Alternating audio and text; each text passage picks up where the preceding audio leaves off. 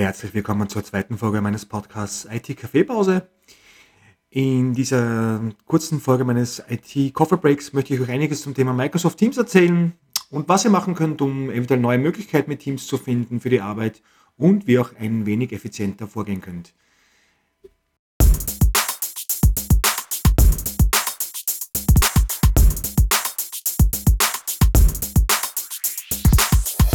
Microsoft Teams hat sich ja in den letzten ja, gut zwei Jahren auch aufgrund der Pandemie natürlich herauskristallisiert als unterm das Tool für die Arbeit von zu Hause aus oder auch im Büro, um zu kommunizieren.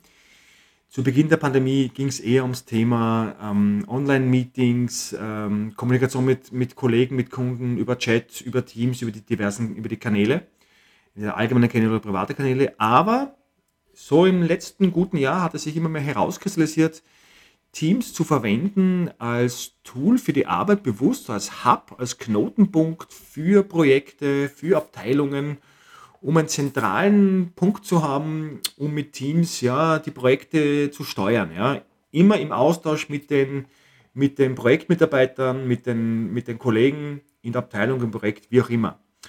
Und das kommt auch immer mehr, das wird auch immer mehr verwendet und geht auch in die Richtung, Jetzt gibt es natürlich einiges, was man da am Anfang beachten sollte, wenn man das Ganze zum Beispiel als Teambesitzer, als Teambesitzerin aufbaut.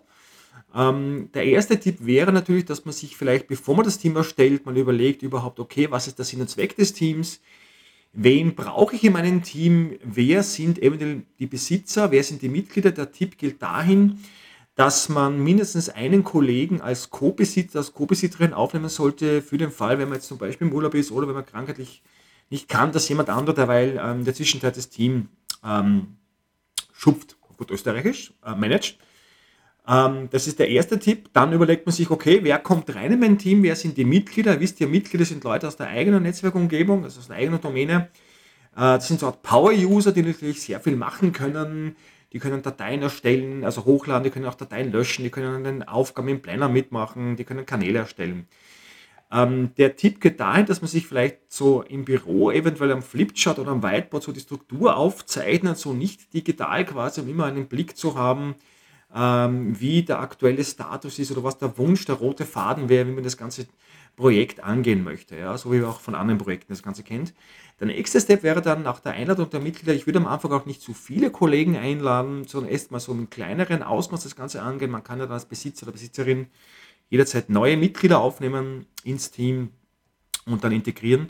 Und der nächste Schritt wäre dann, sich zu überlegen, man geht dann einfach auf Team verwalten, Einstellungen als Besitzer und geht zu den Mitgliederberechtigungen und überlegt sich dann, dürfen die Mitglieder zum Beispiel auch private Kanäle erstellen oder nicht? Dürfen die Mitglieder ihre Nachrichten löschen, Nachrichten bearbeiten? Da könnte also so an diesen an den Stellschrauben drehen als Besitzer, als Besitzerin, um ähm, je nach Zweck des Teams das Ganze ein wenig einzuschränken, was die Mitglieder eben machen dürfen.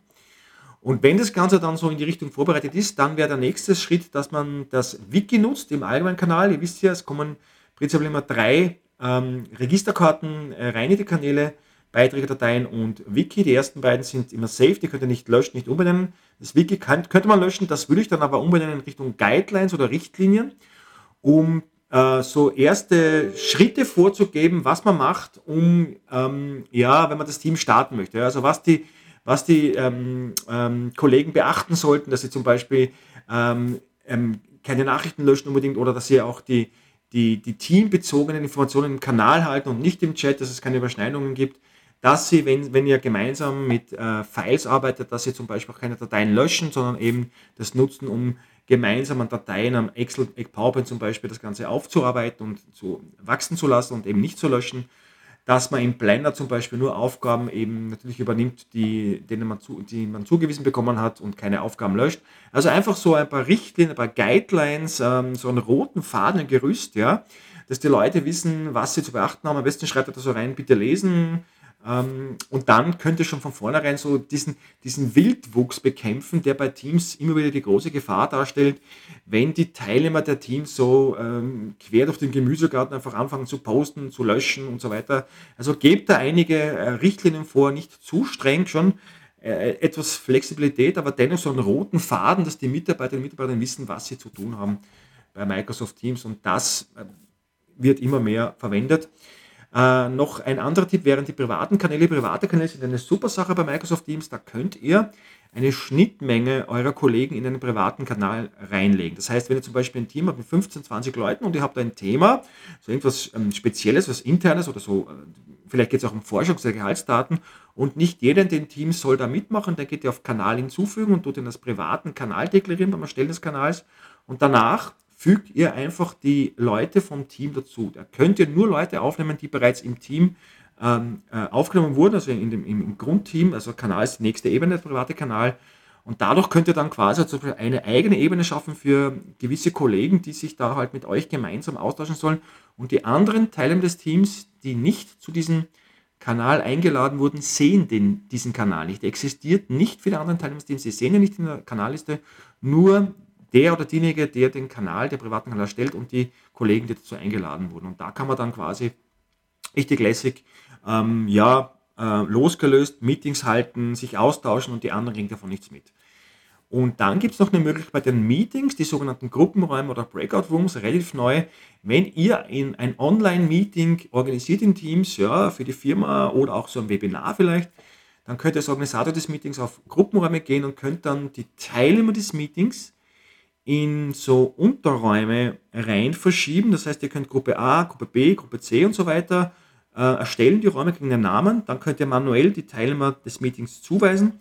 Und wenn das Meeting dann startet, dann klickt ihr auf Öffnen und die Teilnehmer rutschen quasi ähm, in ihre Untermeetings, in ihre Breakout Rooms und bleiben unter sich. Ja, also das ist jetzt im Homeschooling, das ist natürlich auch bei den Unis, FHs. Das ist aber natürlich auch dann in den Firmen, wenn man so, wisst ihr, so Unterprojekt-Meeting-Gruppen bauen möchte, ja. Und dann könnt ihr auch ein Zeitlimit festlegen, könnt ihr auch jederzeit als Organisator in jedes Meeting könnt ihr joinen, könnt ihr reingehen und so mal nachfragen, wie es ausschaut, ja. So nach einer Stunde oder so, halben Stunde, könnt ihr dann die Leute mit Räume schließen äh, wieder ins Hauptmeeting zurückholen, ja. Das sind diese Breakout Rooms, super Sache, um das Ganze bei größeren Meetings mit mehr Teilnehmern ähm, ja, ein wenig zu strukturieren. Ja. Ja, und das wären so meine Gedanken, wie mal anfangs mit Microsoft Teams da das Ganze in den Firmen effizienter gestalten könnt. Wenn ihr Fragen habt, Anregungen, bitte schreibt in die Kommentare. Ähm, wir können uns da gerne weiter austauschen. Es gibt immer wieder neue Möglichkeiten Microsoft Teams. Ja, ich höre mich von euch zu lesen und ich höre euch dann in der nächsten Folge. Ciao!